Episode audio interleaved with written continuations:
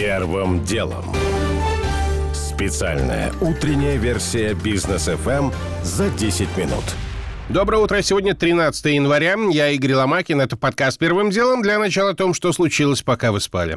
Абсолютный рекорд по числу заражений коронавирусом в мире за сутки зафиксирован по итогам вчерашнего дня. Всемирная организация здравоохранения сообщила, что выявлено почти 3 миллиона 400 тысяч случаев ковида. Никогда еще на планете за одни сутки не заболевали более 3 миллионов человек. На следующей неделе поступит в гражданский оборот вакцина для подростков «Спутник М», сообщил РИА Новости директор Центра Гамалей Александр Гинзбург. Вакцина получила регистрацию в конце ноября. Она двухкомпонентная и будет применяться для лиц в возрасте от 12 до 17 лет. Миротворцы ОДКБ начинают возвращаться из Казахстана. Миссия оказалась рекордно короткой. Президент Такаев запросил помощи в середине прошлой недели, а уже в этот вторник сказал, что основные задачи иностранные солдаты выполнили. Общая численность контингента около двух с половиной тысяч человек. В основном это российские военные, но также представители Армении, Белоруссии, Киргизии и Таджикистана.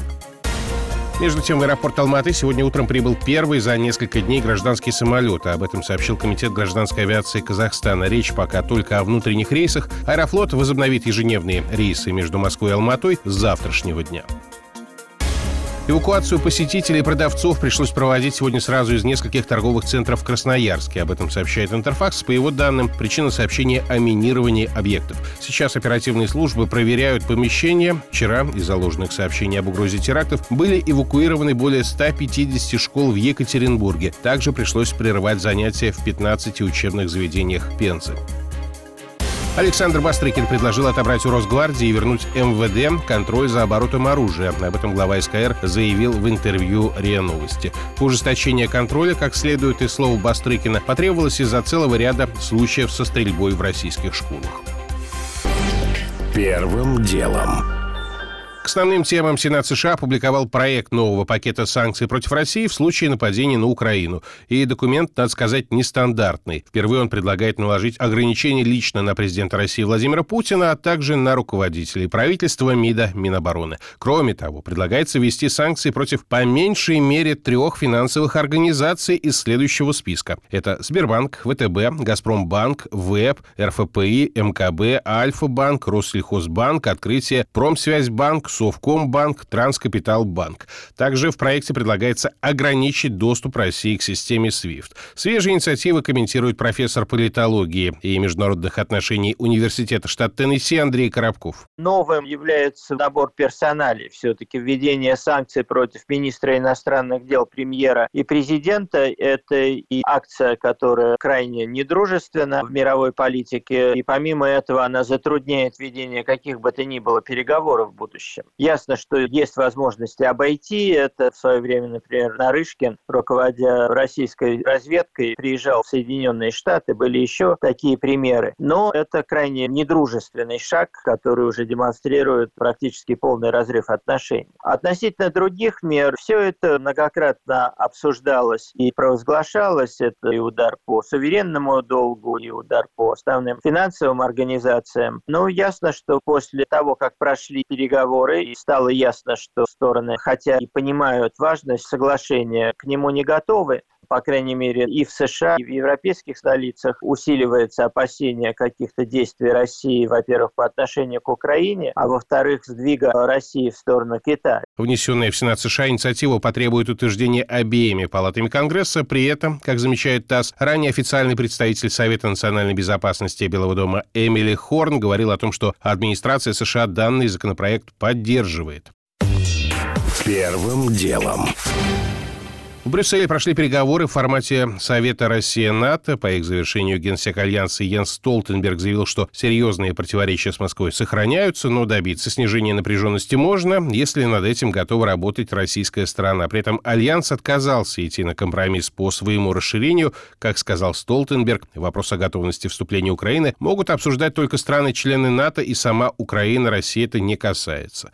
В свою очередь, замглавы российского МИДа Александр Грушко по итогам встречи заявил, что у России и у НАТО вообще нет объединяющей позитивной повестки. Как подчеркнул дипломат, расширение альянса направлено на подрыв безопасности России. Все было предсказуемо, комментирует председатель Президиума Совета по внешней оборонной политике Федор Лукьянов. Никто, я думаю, не ожидал, что НАТО вдруг осознает необходимость остановить экспансию. Никто не ожидал, что будет вообще какая-то достигнута договоренность о политической программе действий. Хотя вот те темы, которые перечислены, ну, которые упомянул Столтенберг как важные для обсуждения, они на самом деле чуть более предметные и реальные, чем то, что говорилось раньше. Раньше там была фигня, извините, типа там спасения на водах совместного, как это важно. И самое главное, что ведь этот, как говорят дипломаты, трек, он второстепенный. То есть понятно, что не с НАТО будут договариваться, если будут, а Соединенными Штатами, а натовский формат Соединенным Штатам нужен только для того, чтобы не создалось неприятное для союзников впечатление, что из-за их спинами что-то там решают.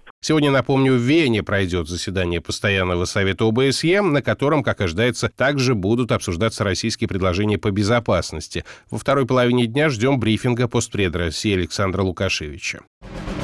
Первым делом.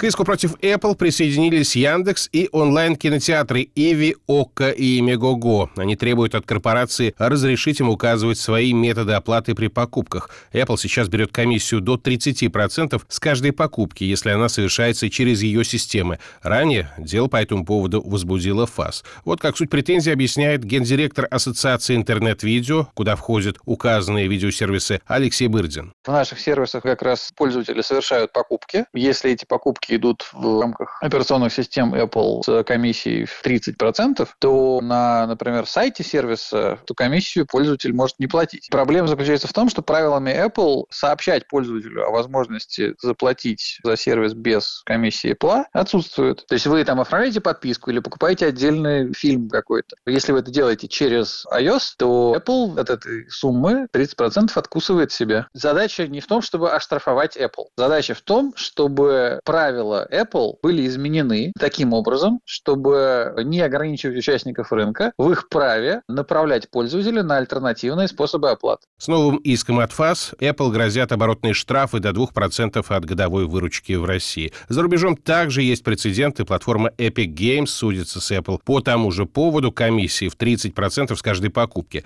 Промежуточный итог есть. Суд обязал Apple разрешить сторонним разработчикам сообщать пользователям о других платежных системах, через которые которые они смогут сэкономить. Первым делом.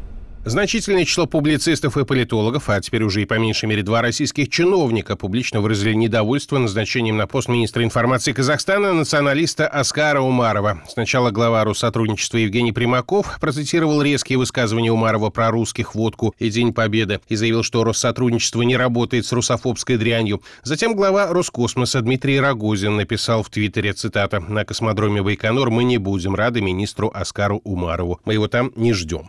Сам же Умаров Умаров, которого многие называют еще и причастным к организации в Казахстане так называемых языковых патрулей, которые унижали и оскорбляли людей, говорящих по-русски, вчера заверил, что привержен принципам толерантности и дружбы народов. Запись эту в Фейсбуке Умаров сделал причем на русском языке. О громкой истории Георгий Бофт. То, что целый ряд видных российских лоялистов открыто возмутились назначением Умарова, косвенно может свидетельствовать о том, что аналогичное недовольство имеется и в руководстве нашей страны. Вопрос в том, будет ли это недовольство доведено в какой-то форме до президента Такаева. Разумеется, подобное назначение можно считать тонкой восточной политической хитростью, а именно уступкой Такаева тем националистическим деятелям и активистам, которые были не только среди участников недавних беспорядков, но, возможно, и среди тех, кто эти беспорядки порядке инспирировал. Другую такую уступку можно усмотреть и в той поспешности, с которой миротворческие силы ОДКБ попросили удалиться из Казахстана, хотя они даже не успели толком там разместиться. Однако все это как минимум означает, что таковые националистические круги в Казахстане пользуются большим влиянием. И Россия это влияние начала не вчера, а в течение всех последних десятилетий. Отчасти утешение может служить то, что в составе нового правительства впервые после длительного перерыва появился на довольно высоком посту представитель представитель как раз русскоязычных граждан Скляр Роман Васильевич в должности первого заместителя премьера. Хотя он там такой один из 20 министров казахов. Ну и, наконец, нельзя исключать и то, что, попав на министерский пост, Оскар Умаров проделает тот же трюк, который не раз проделывали и многие российские знатные комментаторы и политики, а именно переоденется в воздухе. Георгий Буфт. Первым делом. Ну и напоследок еще про Казахстан. Местные сайты объявлений полны свежими предложениями о продаже техники, золота, парфюма и брендовой одежды по сниженным ценам. Например, оригинальный кожаный портфель Hugo Boss продают всего за 15 тысяч тенге или 2550 рублей. Новые золотые часы по 150 тысяч тенге, 25,5 тысяч рублей. Откуда такая щедрость? Есть версия, что это мародеры начали сбывать награбленное на прошлой неделе. Мы позвонили под видом покупателя человеку, который который продает новый флагман от Samsung всего за 20 тысяч рублей. Здравствуйте. Это по объявлению Samsung K515. Так есть он в наличии у вас еще? Есть. Новый? Новый. В упаковке? Там Алло, в алло. упаковке, там написано. А чек есть к ней? Нету чека. Можно поинтересоваться чека, почему нет? Там подарок. Асхат, я так скажу по-человечески, да, как есть. Если у него сомнительное происхождение немножко, то, что выносили Нет. мародеры, нет, просто если это так, вы мне скажите, как есть. У меня просто как принцип, да. Нет, нет, он был куплен еще до этих событий. Просто ну, подарили на Новый год. Как раз я хотел поставить, но уже не было выхода в интернет. Нас отключили, связь и так далее. И ну поэтому я поставил так поздно. Сайты объявлений в Казахстане, кстати, предупреждают клиентов, что приобретение или сбыт имущества, заведомо добытого преступным путем, преследуется по закону и просят сообщать о появлении в продаже подозрительных товаров. Первым делом. Уже не успеваю рассказать подробно о том, когда в России ждать взлета заболеваемости омикроном и готовы ли к этому регионы. По некоторым данным, омикрон уже превалирующий штамм. О том, кто и как платит в России налоги по повышенной ставке 15%, и о том, что известная горка в Красногорске снежком закрыта. По официальной версии на реконструкцию, но пошли слухи, что на ее месте будет построено жилье. У меня пока все. Это был Игорь Ломакин и подкаст «Первым делом». Кому мало, переходите в «Бродкаст». Первым делом. Специальная утренняя версия бизнес FM за 10 минут.